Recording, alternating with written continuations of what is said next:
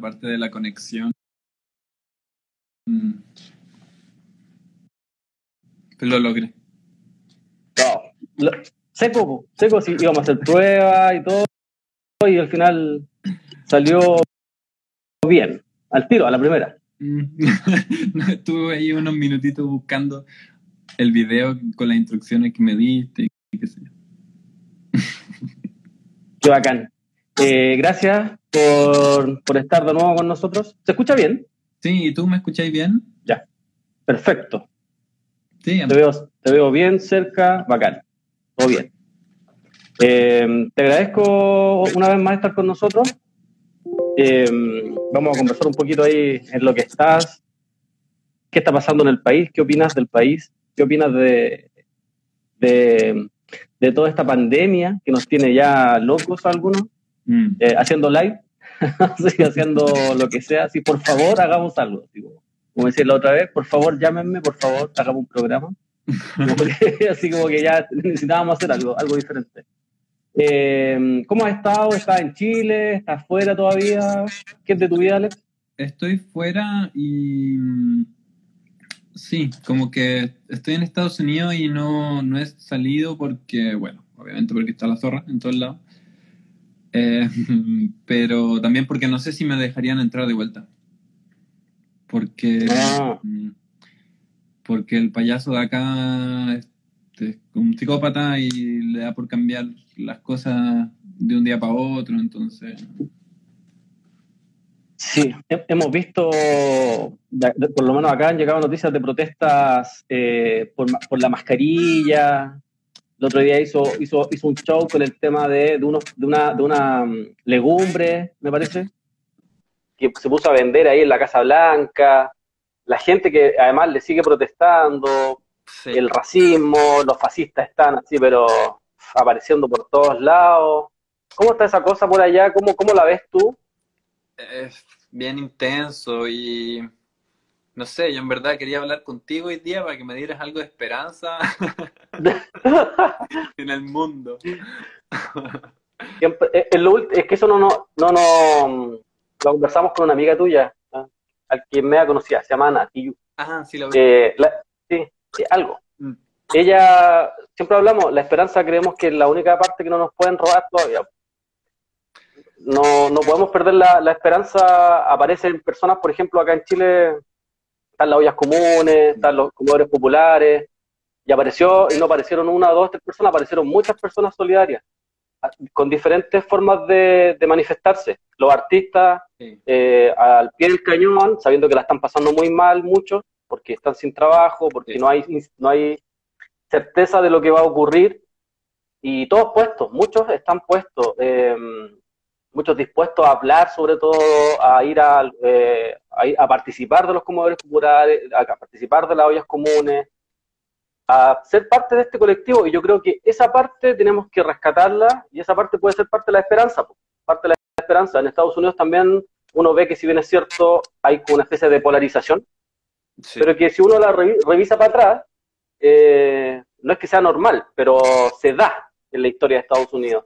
Por, por- por la historia misma de, de- de este pueblo, Estados desunidos, como dice también Lana, Sí. eh, un, un país que eh, nunca ha dejado de ser racista, que siempre se ha tratado de imponer a los demás, no solamente a su población, Europa, África, Asia, siempre ha tratado de imponerse de una u otra forma.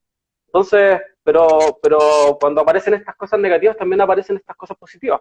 Sí. Yo creo que mm, nos mantienen, o sea, uno lo veía, mira, eh, no, no es por nada, pero por ejemplo, yo he seguido tu proceso, Teleradio Nos, Odisea, lo he seguido.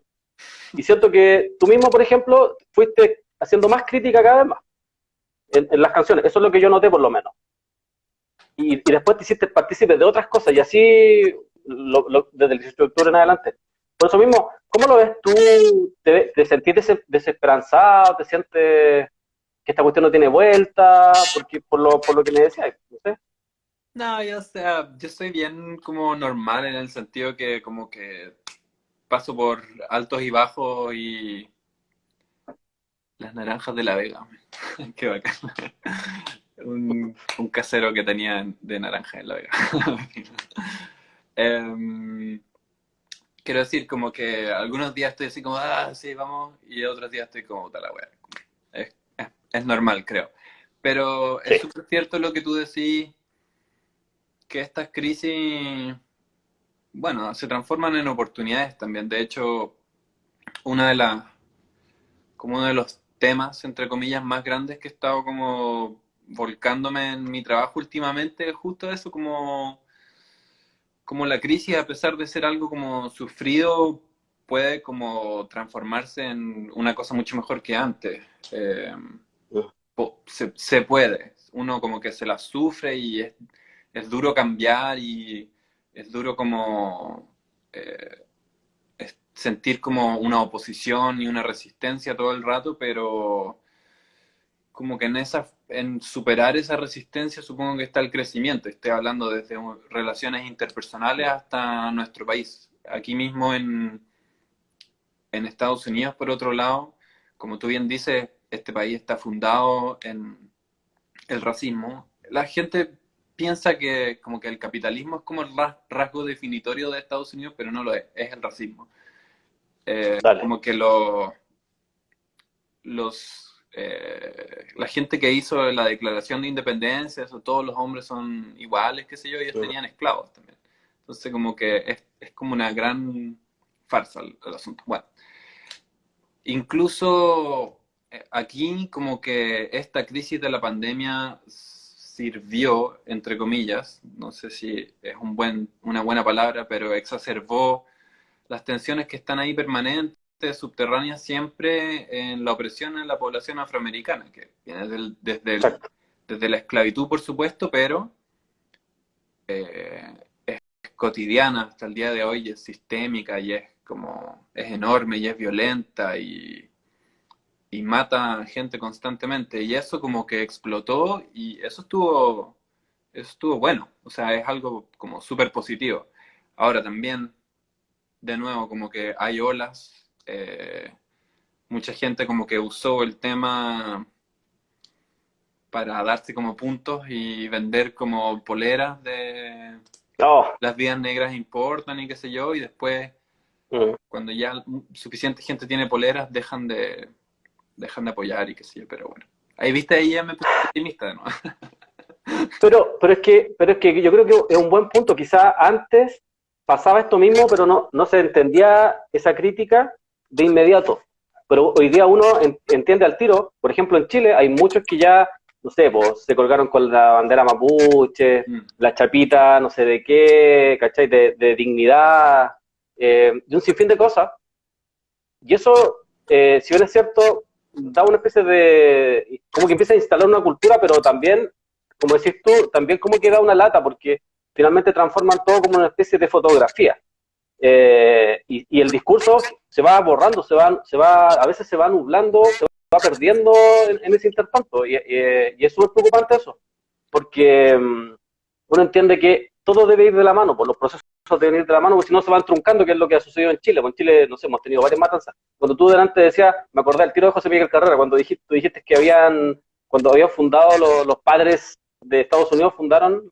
Bueno, en Chile cuando José Miguel Carrera hablaba de que él quería el pueblo, cuando uno se va para atrás y uno habla con historiadores, y con todo, ellos decían, sí, pero para José Miguel Carrera, el pueblo era la gente que tenía casa, la gente que, la gente con, lucas. Los no eran, no eran los, que vivían en la periferia, eso no eran pueblo para él.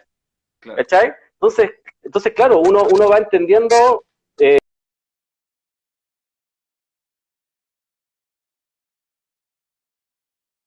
esa relación entonces, claro, eh, si bien es cierto, da una lata un poco eso,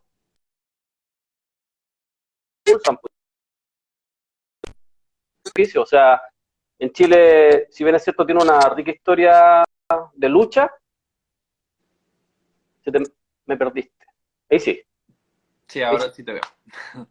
Eh, tú sabes que es la, censura, pues de hecho acá lo estamos haciendo al revés porque nos censuraron hasta el 28 de agosto. Oye, eso te iba a preguntar, ¿qué, qué pasó? no tenemos idea.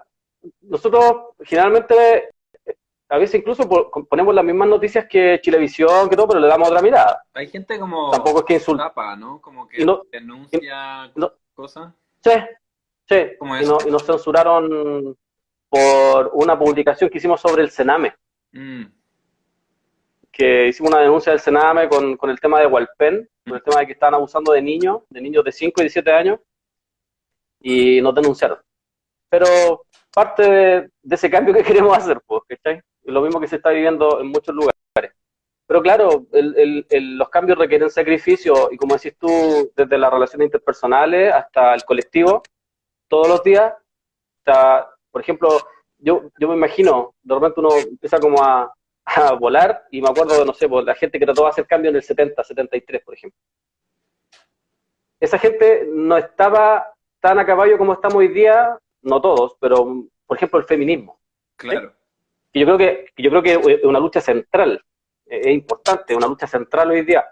La misma lucha de, la comunidad LGTB tampoco estaba centrada en ese tiempo. y que hoy día es súper importante, son, son luchas centrales. Se me hacen unas críticas medias absurdas esas como, tipo, el Che Guevara te hubiera matado por hueco. y es como, como que hay una frase, creo que es un escritor gringo que lo dijo, que es como que la señal de una inteligencia es como poder sostener dos ideas opuestas al mismo tiempo en tu cabeza y seguir funcionando. es como, claro, quizás como que en ese contexto dudo que el Ernesto Che Guevara haya sido como el weón más como pro LGBT, como de... Obvio, como que están hablando, ¿cachai? Sí, y ¿sabes lo que pasa? Que, que se tiende, se tiende a, idealizar a ciertas personas como ícono y ciertas cosas. Es como una exigencia muy contemporánea, como de, como que si tú criticas algo sobre cualquier cosa, entonces no puedes tener una contradicción. Básicamente es como que, como te, como que te exigieran a la gente a no, ahí se perdió, ¿o no? Te, te estoy escuchando. Ah, ya, ok. Tú porque estás ahí como te quedaste como así como rezando. una broma. No, era una broma, no. Que de repente se ve como rezando más encima. Bueno, como. Me voy a haber quedado en otra posición. Exigen como tipo la ausencia de contradicciones, cosa que es como no ser humano. Hace poquito me. Como, como vivo, vivo cerca de, de Harlem, o vivo en Harlem, ¿verdad? me ha dado por leer cosas de ah, por aquí, como de la historia de mm, eh, del bar. Y me leí la autobiografía de Malcolm X, que como una figura que siempre me ha gustado muchísimo. Y la biografía, autobiografía, perdón, em, que se la contó un escritor, pero es autobiografía finalmente. Y mm, la, el libro es impresionantemente machista. O sea, es como que tiene unas frases así, pero son increíbles, como tipo la naturaleza de la mujer, no sé qué, la, naturaleza, la naturaleza del hombre, no sé cuánto. Pero al mismo tiempo, hay, y alguien podría como, entre comillas, como invalidar todo el aporte de Malcolm X a, a la lucha solo como por esa contradicción que no tiene como correlación con las ideas contemporáneas. Pero una cosa también esencial de del libro y de la historia de él que me gustó mucho es que él estaba dispuesto a reevaluar sus ideas permanentemente. Entonces, para mí una figura como él, si hubiese vivido hasta el día de hoy, ya estaría probablemente al día con, con, ese, con esas ideas también. Es que, que, ciertamente eso es lo importante. Seguramente eh, el tema pasa por no idealizar y entender de que detrás de cada discurso, detrás de cada lucha, hay personas, como decís tú, hay ser humano. Ese ser humano seguramente también está en un proceso. Nosotros todos, tú, yo, todos tenemos un proceso y yo creo que es lo importante, ¿no? Que de no quedarse estancado seguramente y sí ir, ir evaluando, ir entendiendo la historia. Eh, a nosotros, por ejemplo, en la radio, nos gusta mucho hablar del tema de la historia de Chile porque como la historia te va mostrando cómo se comportan estos tipos, por ejemplo, en el tiempo. Entonces, eh, siempre estamos comparando etapas, siempre estamos comparando tiempos. Por ejemplo, ahora con el tema del plebiscito, nos acordamos del plebiscito del 88. Y estamos hilando, estamos buscando, ¿cachai? Porque hay una trampita ahí. Entonces, claro, porque a nosotros nos han preguntado mucho, por ejemplo, del tema de la prueba. Entonces, eh, nosotros nos sentamos, conversamos duramente y pusimos la duda y dijimos, ¿pero qué es esto? ¿De dónde sale?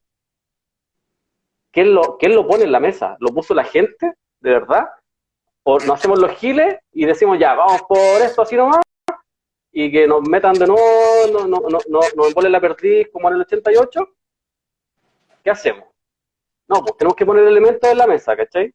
Elementos en la mesa de, ojo, esto, si uno no se puede hacer el gil con esto y decir, ah, no, vamos, no más, ¿cachai? Porque esto lo pusieron ellos. Ellos pusieron la, la, la, la idea en la mesa.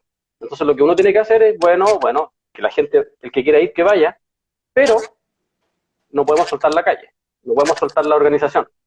Porque está el, el, ejemplo del 88. O sea, si va, la gente se fue a votar y después se fue para la casa. Y, pasó lo que pasó después, los 30 años. 30 años. ¿Cachai? Exactamente. ¿Cachai? Entonces, creo que no se trata de ponerse así como a pelear de que el que va a votar o el que no va a votar es más de izquierda o menos de izquierda esa cuestión hay que dejarla de lado, son campañas totalmente absurdas. Es muy infantil, la verdad. Exactamente, y es desgastante, es, tonta y además divide, ¿cachai? Sino que yo creo que lo importante es profundizar el debate. Ok, ellos nos impusieron un plebiscito, nos impusieron dos opciones, pero y la gente se va a hacer parte de eso. Perfecto, pero sigamos con la organización, sigamos en la calle, sigamos levantando organizaciones en las poblaciones, en los territorios, en todos los territorios ha habido, eh, en los diferentes espacios y conversemos cómo vamos a defender. Porque mira, y, acá seguimos la historia para atrás, así como, ya, perfecto, en el 70 se pudo hacer, la gente se organizó de tal, de tal forma que logró tener un gobierno, ¿cierto? Pero vinieron y lo sacaron. Vinieron y dijeron, ya, la gente fue a votar, la gente fue parte de la institucionalidad, hizo todo lo que le dijeron. Pero eso no importó. Y vinieron y la mataron. La, lo asesinaron por tratar de hacer esos cambios. Esos cambios que perjudican a una mayoría. Entonces, ¿cachai? Que la historia de Chile se va repitiendo, pero uno, eh, el, tema tiene que ver con profundizar. Entonces, a eso mismo apuntábamos. Eh, hoy día está la lucha feminista, hoy día está la lucha de la comunidad LGTB, y son súper importantes, pues son centrales, ¿cachai? Son centrales. Yo creo Sin ellos no, hay avance.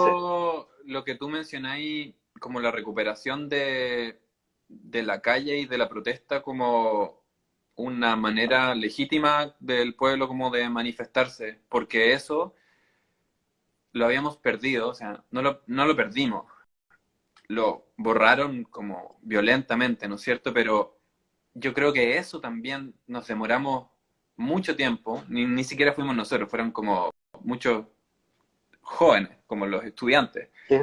Eh, como que los que le dieron como una fuerza, como de una especie de masa crítica, donde casi que el pueblo entero chileno volvió a sentir en su cuerpo esa memoria de haber sido como un pueblo que protestaba y que sacaba su voz a la calle también. Y eso es una cosa súper bonita de ver, como que es una de las cosas que más me gustaba a mí. Yo no creo que eso se pierda, o sea, yo tengo, ahora, viste, estoy optimista, Vamos no, creo, no creo que con el con este plebiscito, con el apruebo, como que la gente se vaya a ir a sus casas por otros 30 años, por ejemplo. Yo creo que es distinto históricamente también, porque en ese del 88 la gente había estado a la fuerza, encerrada en sus casas, como apuntada con fusil. Entonces, el momento es distinto también. Ahora tenemos otra conciencia colectiva y como, sí, como otra memoria, una memoria nueva en el cuerpo de, de salir a la calle. Sí, eh, eh, también es importante eso que tú señalas, porque que se, va, se van recuperando espacios que se han ido perdiendo. Eh, pero ojo, Chile tiene aprox entre 23 y 24 matanzas. O sea, hay una memoria ahí y hay, hay algo que está ahí. Sí. Hay, hay, una forma de, hay una forma de actuar de ciertos personajes que son los mismos de siempre que, es súper importante que la gente sepa. Por ejemplo, eh, ayer me, tuve que, me, me, tengo que dar la lata de ver esos programas de mierda de, Estado Nacional y todo eso, porque, claro, hay gente que nos dice, oye, apaguen la tele, no, porque tenemos que saber qué es lo que están pensando, qué es lo que, para dónde van.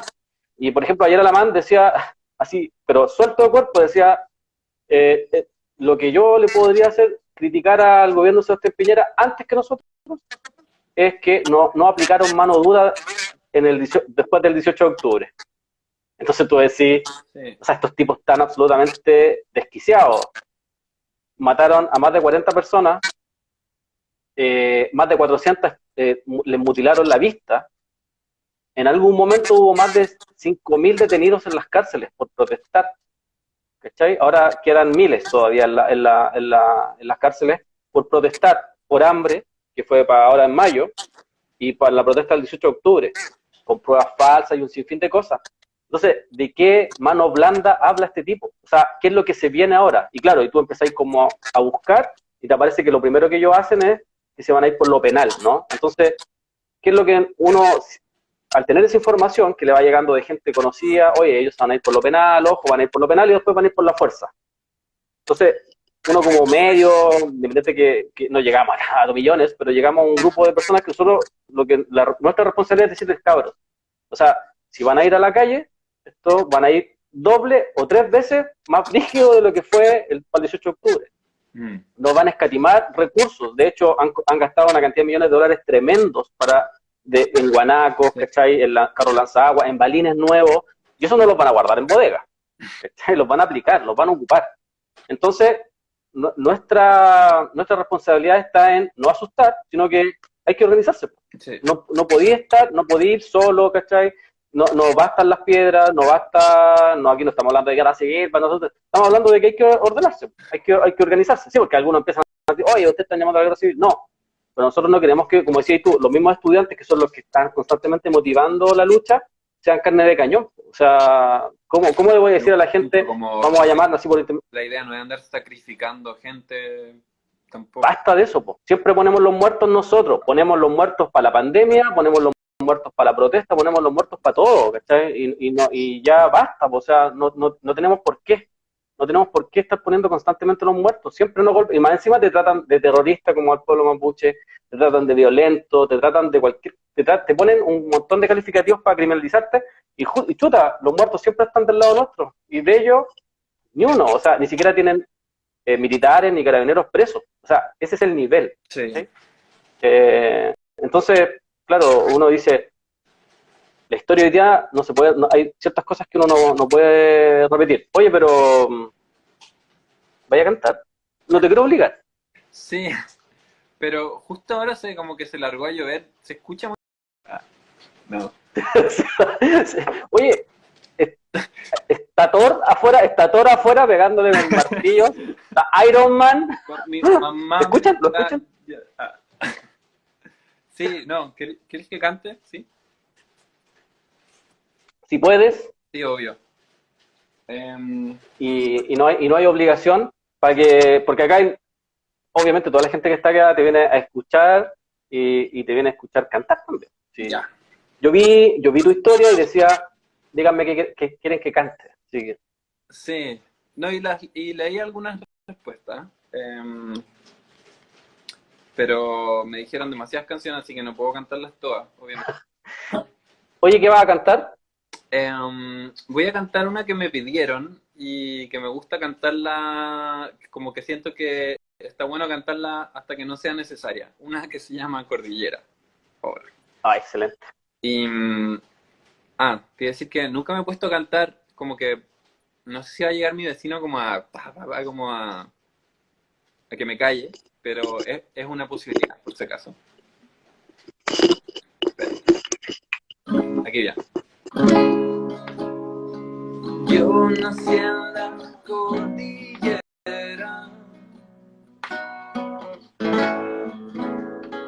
Vivo entre mercurio y plata.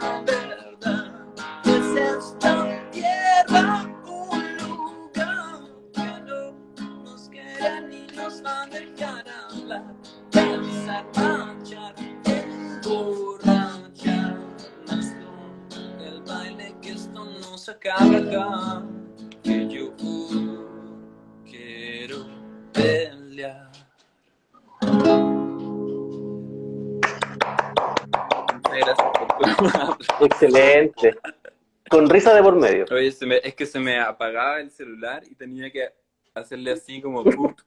Eso me está cagando la risa. Es difícil Sí. cantar y hacer eso al mismo tiempo. Es difícil. Oye, sobre eso mismo te quería preguntar. Eh, ¿De dónde eh, nace esta canción? Eh, parte de mi lista que yo tengo- es de las que yo tengo ahí cuando voy escuchando por la calle, es una de las que está siempre ahí. Eh, ¿Cómo nace? Esta canción fue como... Cuando la publiqué la gente pensaba que era como... Era como media como una crítica a mis colegas, porque era una época como de artistas como menos... Sobre todo como de ¿Comprometidos? generación, como menos pronunciados quizás. Ya. Como que no habl- no era como pero como medios desconectados, como aún eh, herederos como de, de esa especie de, de noventerismo chino ríos, como de distanciamiento de la política, que bueno, en eso crecimos también, o sea, como que... Pero, pero la verdad es que no, no, no es un palo para otras personas, es más bien como... Es una canción que se trata sobre conectar el arte con la historia y de cómo uno como artista puede hacer esa, esa elección en el fondo, como de, de cantar la la la la la solamente, o de mirar hacia atrás, si es que no se te ocurre nada, y, y ver qué dijeron la- las personas que venían antes de ti.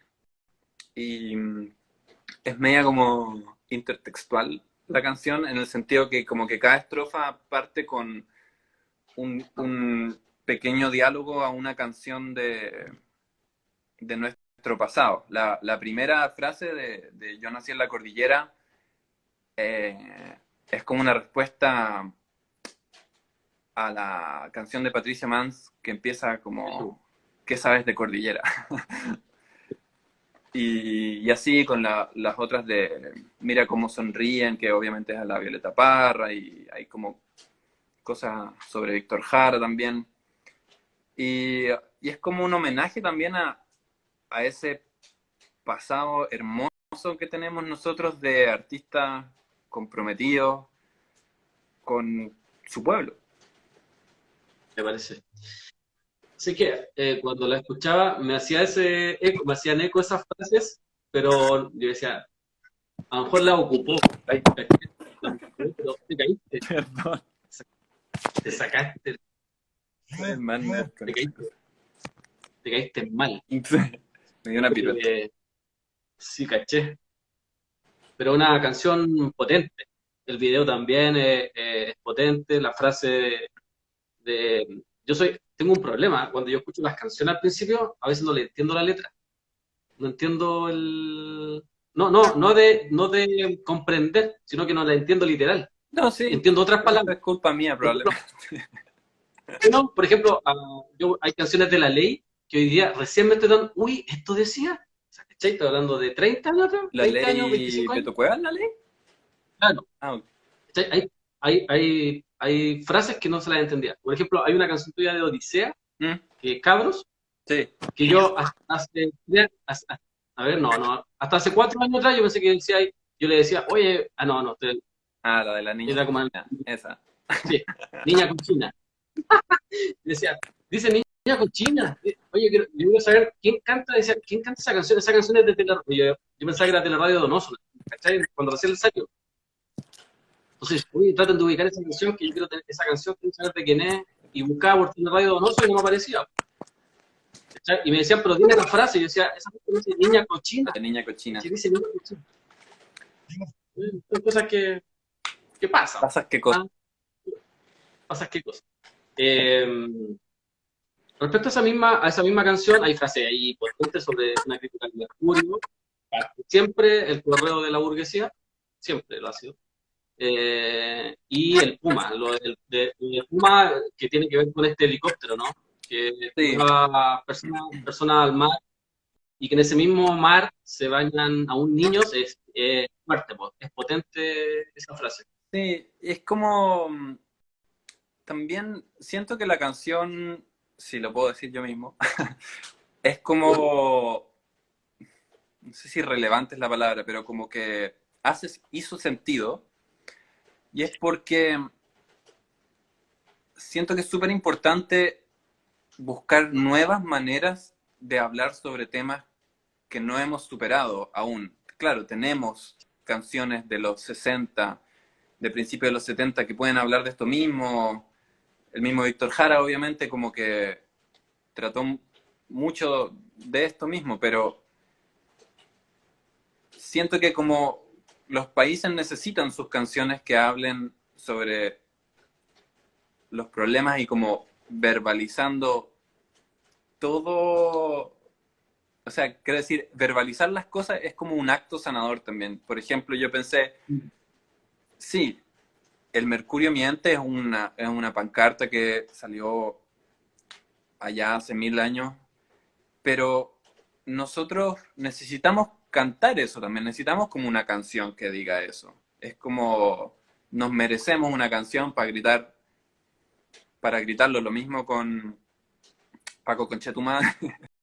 También es como que uno como artista puede hacer como un regalito para la gente, porque expresarse a través de la música es distinto que decir, sí, hace 40 años hubo un cartel una vez que dijo el Mercurio miente. No es un cartel de hace 40 años, es un- una cosa totalmente actual. El Mercurio lo siguen publicando por una, por una razón que yo simplemente no puedo entender.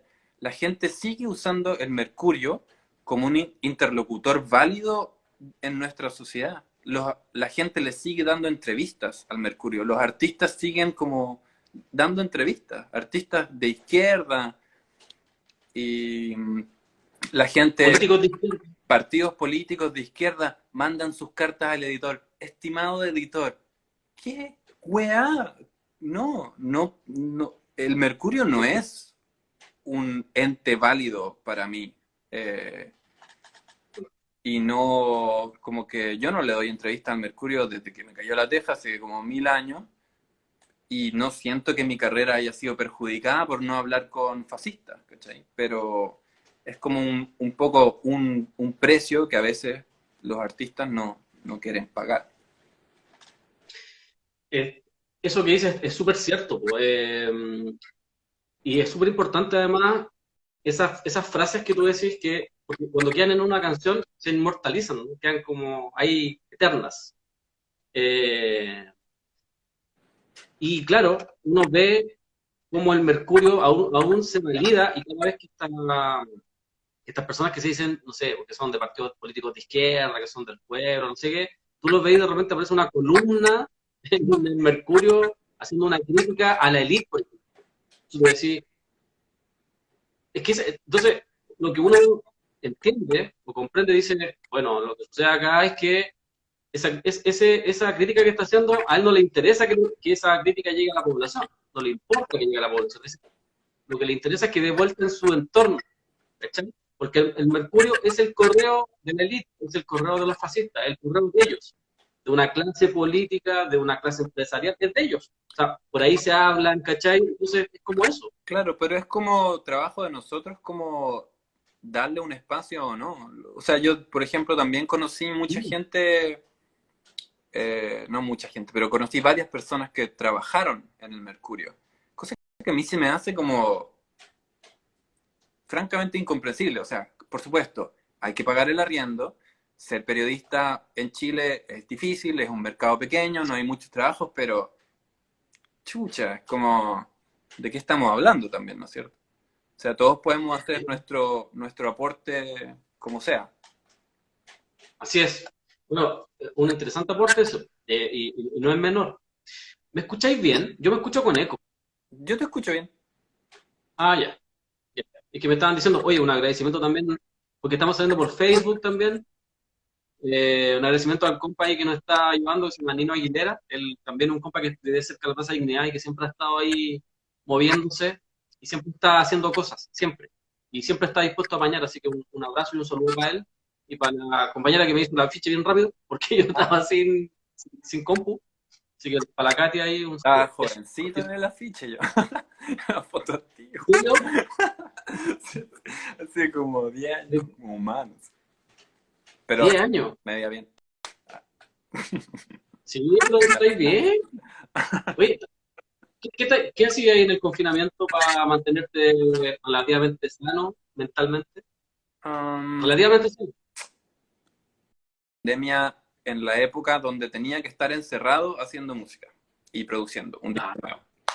Entonces eso fue como, realmente como que no, no puedo quejarme porque mm, es como, eh, era justo lo que necesitaba, Eh, como tipo sin, sin eh, hacer shows que obviamente que me gustan, pero quitan tiempo y energía de, de este otro trabajo que también es mucho trabajo, o de dar entrevistas, esta no, por supuesto, que es una decepción, pero todo, todo otro tipo de, de actividades que, que tienen que ver con mi trabajo. Nadie me escribe mails tampoco porque nadie está trabajando en música. Es trágico, pero tiene como este pequeño lado bueno. Así que eso, mucho trabajo y eh, ejercicio, como que salto a la cuerda, cosas así. Bien, bien. Oye, eh, ¿estaba, escri- escribiendo? ¿Cómo está haciendo ese proceso? ¿Está- ¿Va a sacar algún tema? ¿Va a sacar algún disco? Em, sí, estoy escribiendo, ya estoy bastante avanzado. Yo diría que llevo como un 60, 70% de un disco nuevo. Ahora tengo un problema extraño que es que tengo demasiada música. Tengo como el equivalente como de tres discos hechos. Em, pero no voy a publicar un disco de dos horas y media, así que tengo que ver como qué discos, qué discos o qué disco tengo en las manos, qué, qué, qué selecciono y qué cosas dicen esas canciones juntas o estas otras canciones juntas. Y es un proceso, mm, es medio emocional todo, como, como te, te hablaba de los altibajos en un principio y, y también paso por eso, es como... Hay un meme de Bob Esponja que me gusta mucho, como sobre el hacer música y que uno está como llorando y como masticando una almohada, como odio mi música, el otro está como, como así y paso mucho por esos dos, esos son mis dos estados haciendo música, como llorando y como, como es- está buenísimo. Y ¿Bailar y llorar?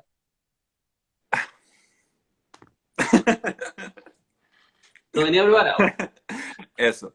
Y, y eso, y toma bastante tiempo. Y es como un tiempo medio, aparte del trabajo técnico y de grabación, también es un, trabajo como artístico y medio intangible de pensar y de reflexionar y tener una cierta distancia, una perspectiva sobre el trabajo y, y moldear eso.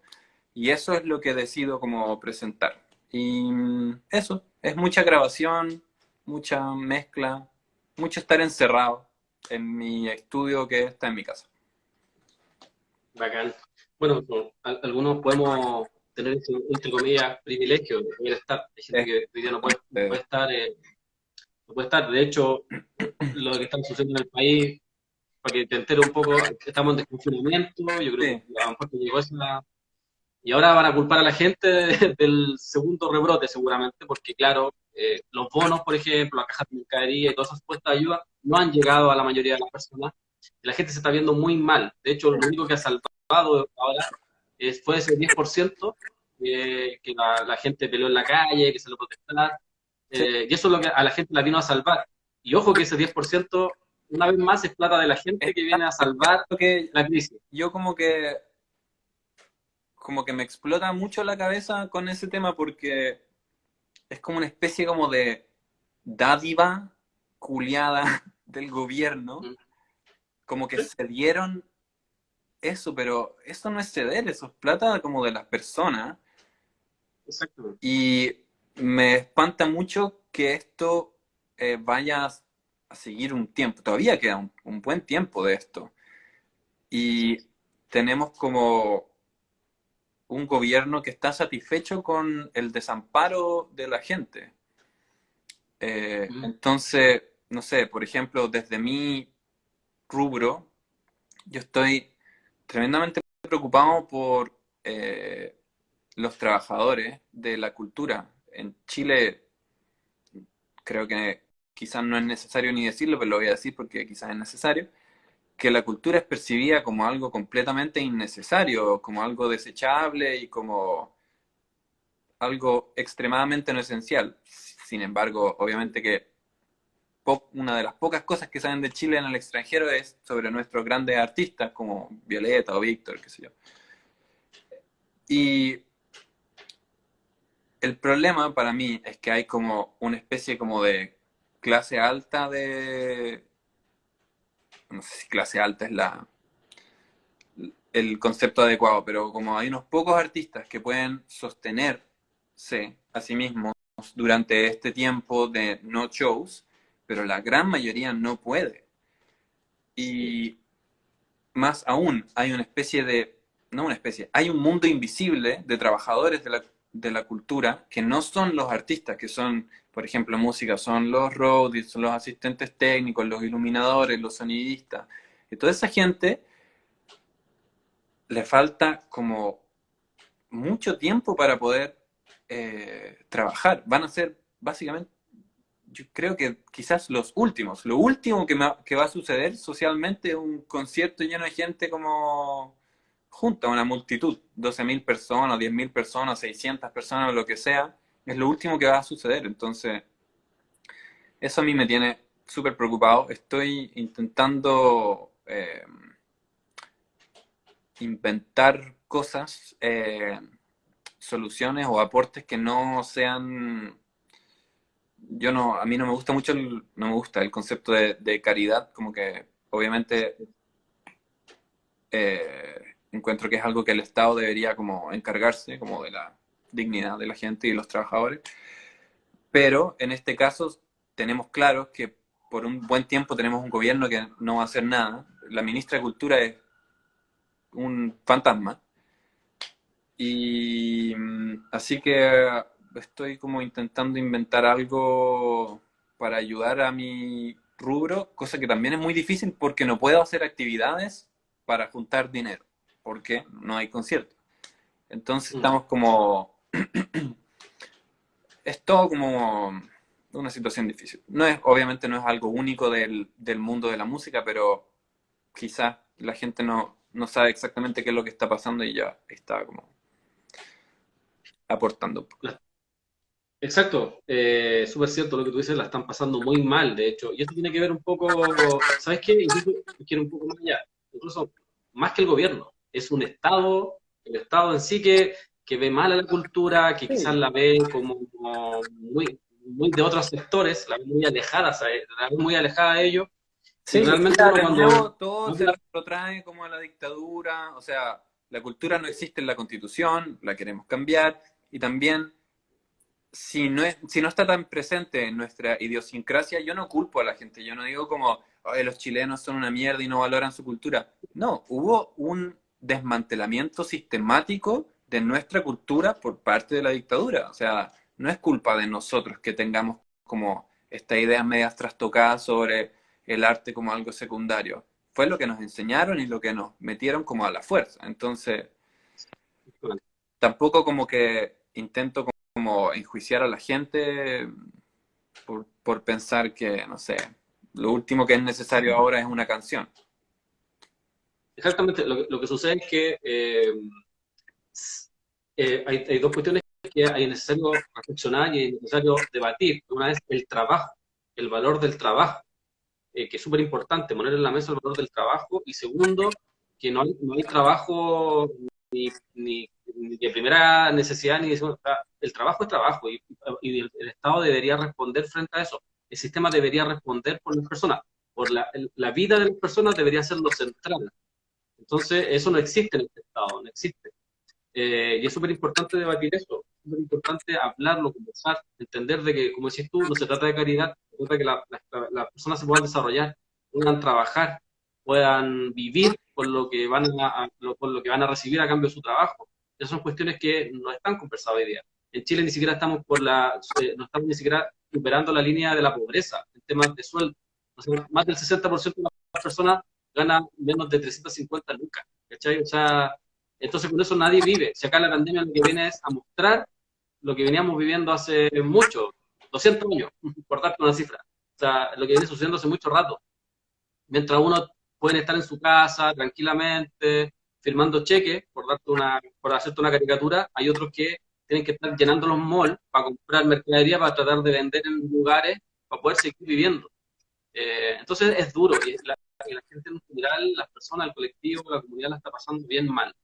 Bien mal respecto a eso porque la pandemia vino a, profundizar un, modelo que ya, se, ya está acabado, que es fracasado, que no sirvió. Mm. Eh, pero que le sirvan un poquito y otros poquitos van a ocupar todo lo que tengan para tratar de que no caiga. Eh, yo te agradezco esa parte de, de los artistas, de los, de los, técnicos, que se converse, que se trate de, buscar soluciones entre todos, con ideas, cómo tenés que tratar de darle una vuelta, porque mm, es súper importante entender de que hay muchas personas que la están pasando muy mal en Chile. Si, hay, si bien es cierto, hay algunos que no, de verdad en Chile se está pasando hambre y se está pasando mal. Hay algunos políticos que dicen que no, eso es falso. En la Villa Francia, los chicos del comedor popular están alimentando literalmente entre 450 a 600 personas diarias. Y esa gente no va porque quiere, no va por, no va por gusto al comedor. Porque cuando tienen lucas, de hecho, no van. Por eso hay, como una, entre 450 y 600 personas. Y eso se, replica en muchos lugares del país, se replica en muchos lugares de Sudamérica, Brasil, Argentina, Bolivia, se replica en muchos lugares porque hay un sistema que lo, no pone en el centro a las personas, pone en el centro las lucas, el negocio, las forestales, las mineras, pero no pone en el centro a las personas. Mientras no pongamos en el centro a la persona, no pongamos en el centro al hombre, a la mujer, como parte primordial de esto, seguramente van a seguir sufriendo estas cosas. Eh, oye, se está pasando la hora y lleváis recién un tema. Yo sabía que venía a hacer ese trampa. ¿Qué, opináis de Yo opino. Eh, un temita antes que se vaya a acabar el live, porque ojo, cuando llega la hora, yo no sé cómo hay gente que no se le acaba el live, pero hay gente que a la hora se corta. Eh, sí. Em, yo no tengo idea, la verdad. Eh, espero que no tenga que... Quedan todavía 10 minutos. Apretar el botoncito no, se corta. Es que como que le quita toda la pseudo seriedad a mi canción.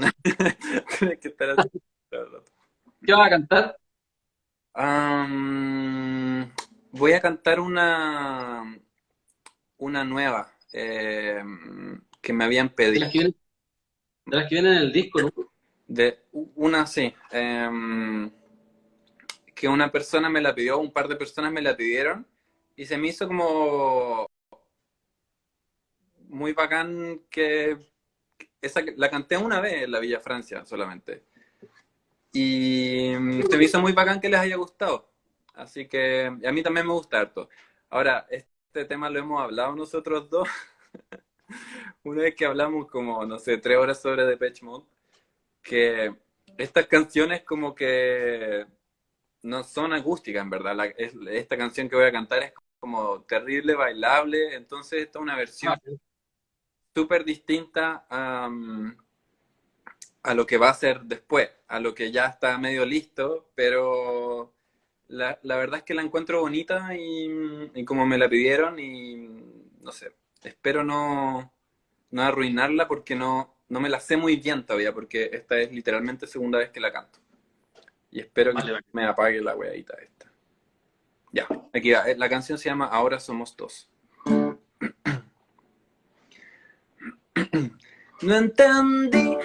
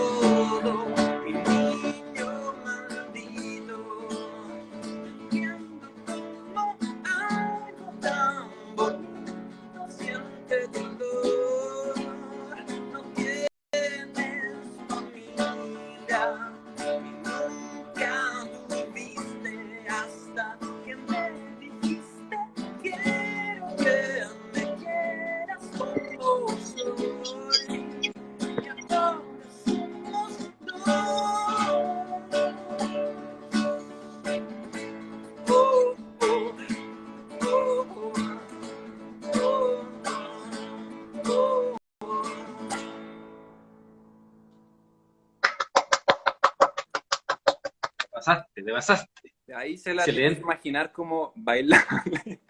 Sí, me lo imaginaba, había parte, hay harto sintetizador, ¿no? Sí, es como pum, pum, pum. Eso. Ahí, le, ahí la van a Oye, conocer. Yo creo que les va a Ah, antes que se antes que se corte quería hacerte una pregunta. ¿Qué- Me, me recordaste tanto cuando te acordaste de Pecho. Mm. ¿Algún artista eh, que haya sido eh, que tú tengáis como en la vida, así como una banda, que tú siempre estés escuchando? ¿Hay alguna? Mm, música brasilera, más que nada. Por, ¿Sí? por- ¿Cu- ¿Cuánto tiempo viviste en Brasil? yo no vivía en Brasil, mi papá es de Brasil nomás. Ah, ya. Pensé que tú Sí. habías vivido en Brasil. Sí, para la amiga que anda hueveando sobre los Ambanters del Sur, que se informe un poquitito. Ahí. Sí. De hecho, yo, en, el, en la entrevista anterior hablamos sobre eso, po, y tú aclaraste que no tenía nada que ver con los Anbates del Sur Sí. y todo. Estoy acostumbrado, me da lo mismo. Sí, que tienen un parque, creo, allá que se llama Anbates, no sé es, pero no. O sea, yo creo que eso Ojalá, es una lata. una- sí, y una lata porque, por último, porque está quedando mal, porque está quedando mal ella, Va, dale. la amiga que... Bueno, No, sí, a lo que voy. tu pregunta, hay un disco que se los puedo recomendar porque realmente me, es como que yo siento que me cambió la vida. Me lo regaló mi papá cuando era chico. Se llama Club da Esquina. Se llama, eh, se escribe Clube, como club, pero con E, da Esquina. ¿Ya?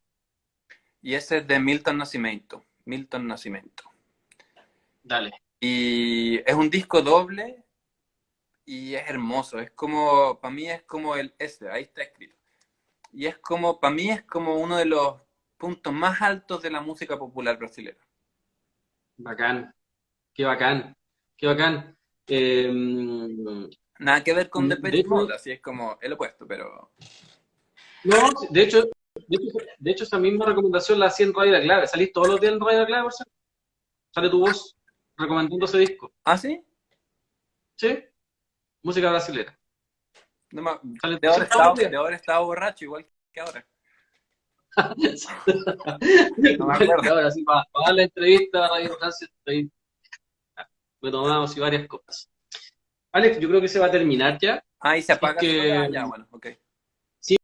Y para que no quede así como una entrevista mal hecha, puta, agradecer a to- toda la gente que estuvo acá, agradecer a- Y muchas gracias a ti por la invitación, como siempre. Sí, po, y a ti por aceptarla y por siempre hablar de todo.